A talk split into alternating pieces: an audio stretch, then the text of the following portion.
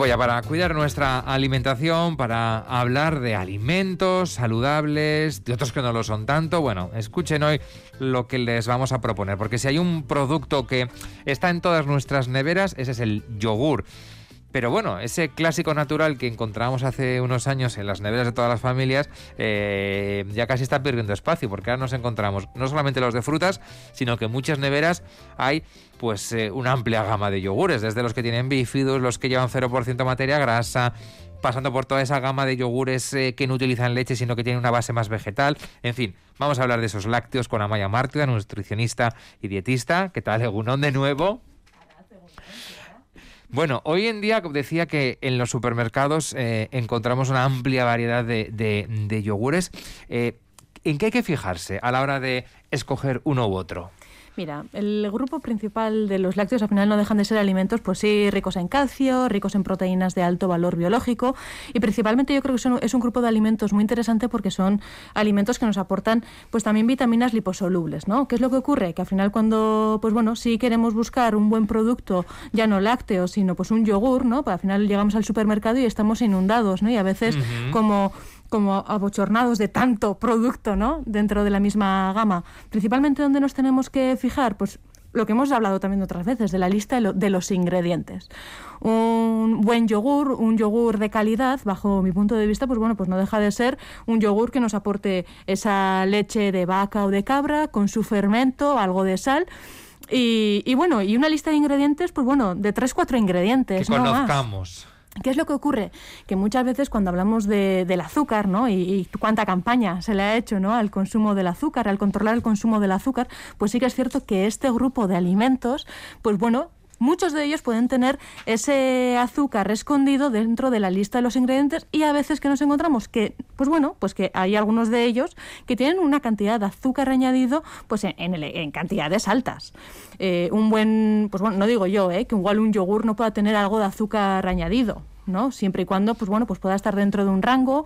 Yo, al final, mi, mi, mi, máxima está en que, bueno, si vamos a fijarnos en la lista de los ingredientes o la tabla nutricional, pues bueno, que no te aporte más de 5 gramos de azúcar añadido. ¿no? Acuérdate que también los lácteos pueden tener azúcares, azúcares naturales o carbohidratos naturales, que sería la lactosa o, o bueno, o la galactosa, pero bueno, pero hay que tener cuidado en todo caso con el azúcar que le añadimos ¿no? en su proceso, en su proceso ¿no? de, industria. Vamos a analizar un poco, vamos a detenernos en esa etiqueta. Decíamos, por una parte tenemos la de los ingredientes, que todos nos tienen que sonar, ya cuando empezamos con nombres raros ya hay que empezar a sospechar, pero luego también está esa información nutricional, ¿no? Que, que nos aporta el qué exactamente.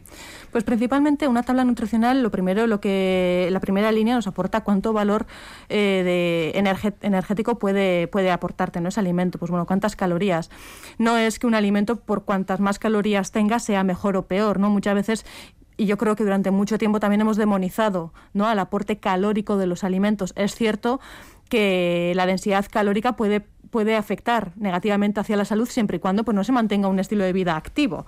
Pero, por ejemplo, un yogur, ¿qué valor calórico puede tener? Pues en torno a los 70 80 gramos. Claro, a ver, si lo buscamos desnatado y si le quitamos las grasas a ese alimento, pues el valor calórico va a reducirse.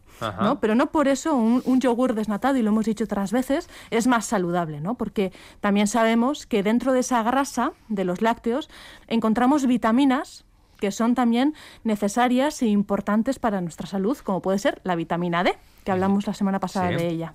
Luego vamos a analizar un poco esa amplia gama de, yogures que encontramos en el mercado, que tienen de bueno, que tienen de malo, en qué hay que fijarse para que sea de, calidad.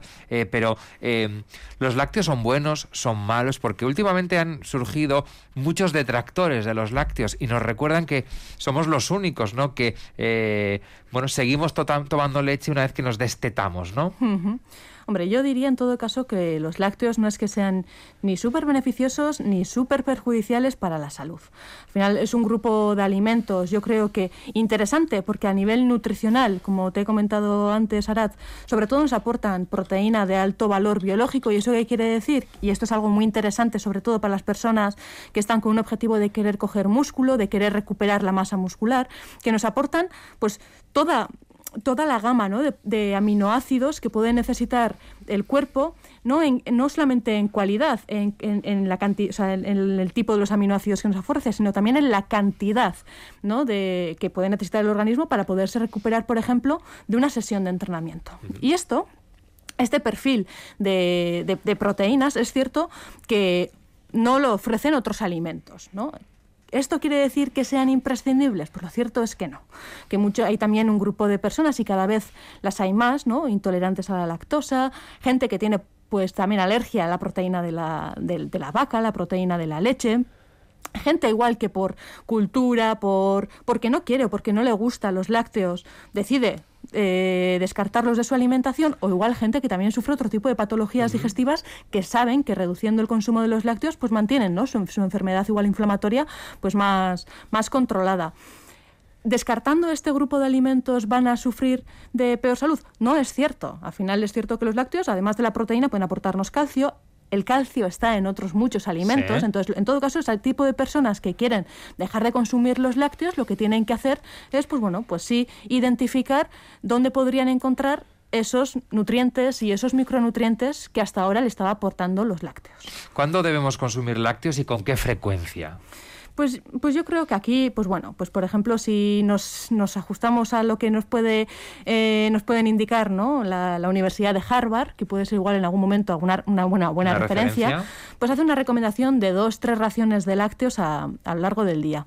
Es cierto que muchos deportistas mantienen un consumo más elevado de los lácteos e incluso puede ser igual de beneficioso para ellos. Y como te he dicho antes, Arad, hay gente que decide dejar de consumir los lácteos y no hace ningún consumo de lácteos a lo largo del día y sigue manteniendo y sigue llegando ¿no? a esos requerimientos de calcio, de vitamina D y de proteínas a lo largo del día porque se ha preocupado de buscar esos nutrientes en otros alimentos.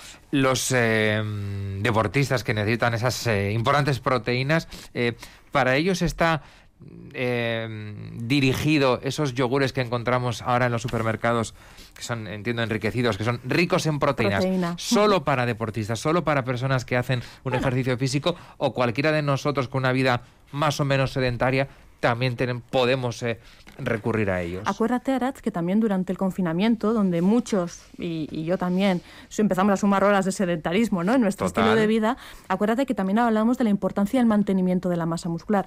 Es cierto que este tipo de alimentos igual, pues sí es, igual el marketing o la industria los dirige más al perfil deportista, pero yo en consulta es cierto que recurro muchas veces a ellos, sobre todo, y, los dirijo también mucho a las personas igual mayores, ¿no? que están con un, con un querer cuidar su masa muscular, o las personas que son muy sedentarias y necesitan sobre todo las últimas horas del día saciarse con algo, sabemos que los alimentos ricos en proteínas, eh, con pocas calorías, nos aportan un nivel de saciedad mucho más grande que con otros alimentos no tan ricos en proteínas. Entonces, a veces es cierto que aunque este tipo de alimentos se dirijan desde, desde el marketing, ¿no?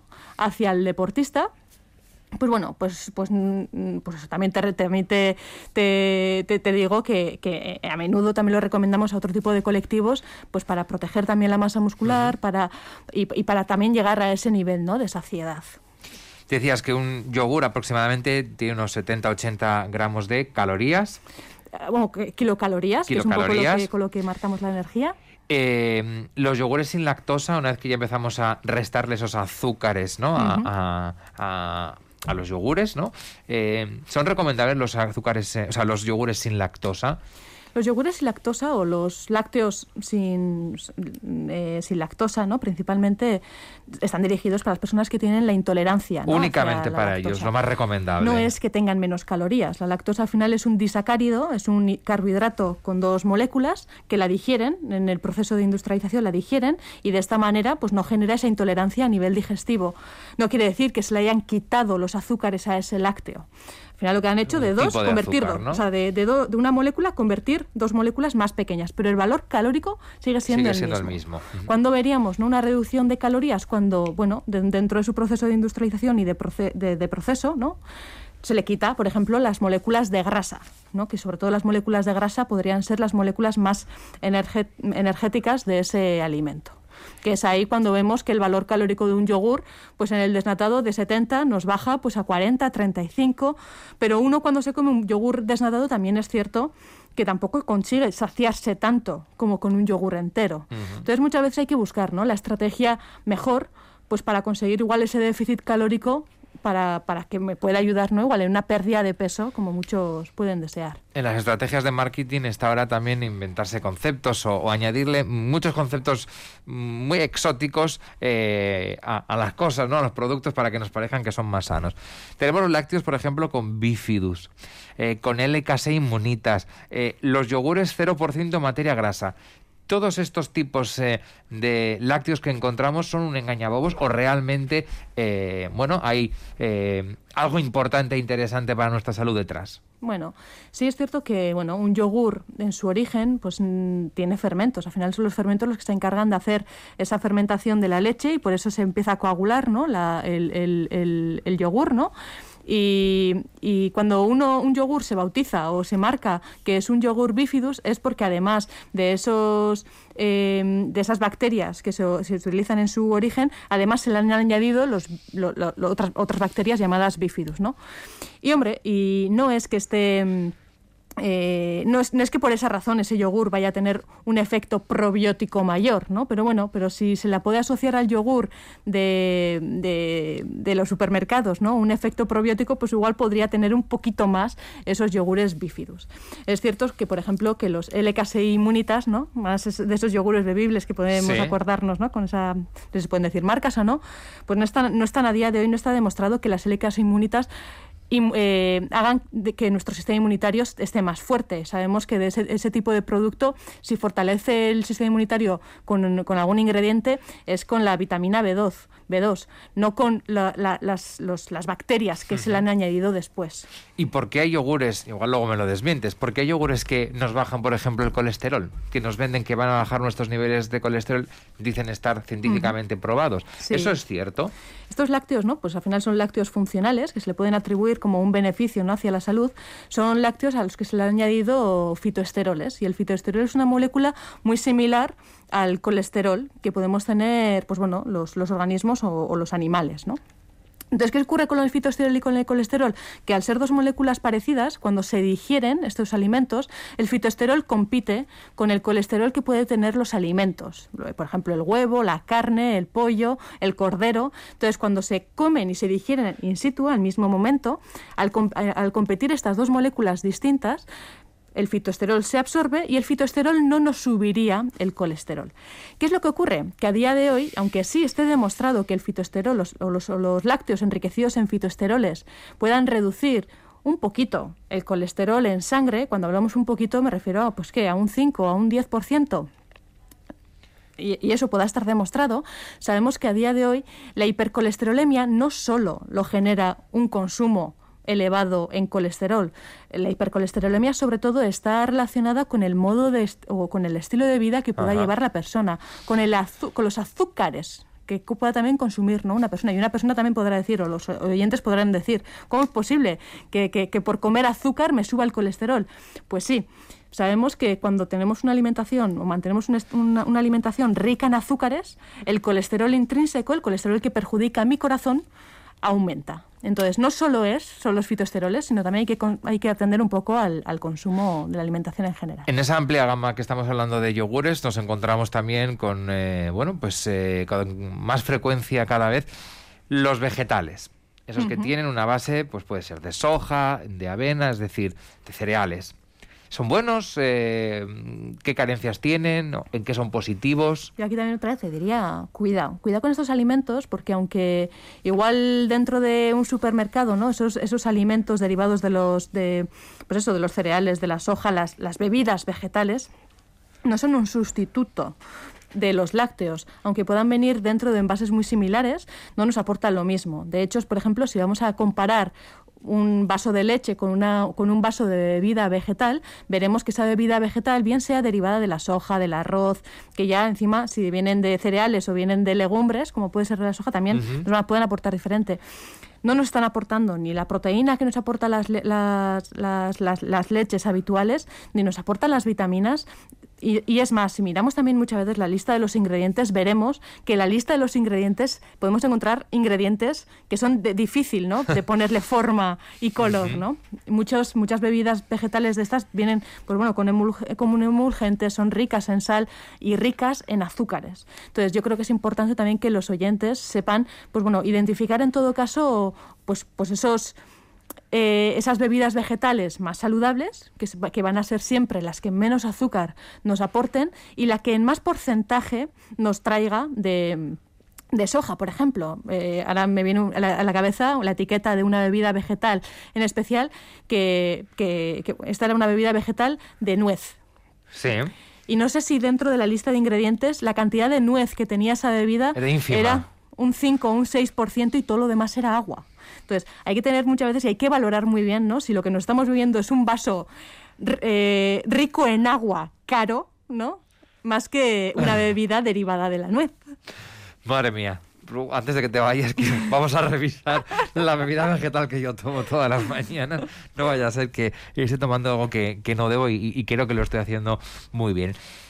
Importantísimo la etiqueta, ¿eh? fijarnos, hay que comprenderla también, pues... Eh, según nuestras necesidades, según eh, nuestras intolerancias, según eh, si somos deportistas o no. En fin, hoy queríamos hablar un poco de los lácteos porque eso es un producto que está en todas las neveras, que al que recurrimos, que nos gusta, que nos, eh, nos llena, ¿no? En muchas ocasiones recurrimos a él para saciarnos. En fin, hoy queríamos dejar las cosas claras sobre eh, qué tipos de, de, yogures tenemos, para qué son buenos, porque eh, en determinados momentos tenemos que comer unos u otros. Amaya Mártida, es que ricasco y seguiremos la semana que viene aprendiendo a comer. Es que ricasco.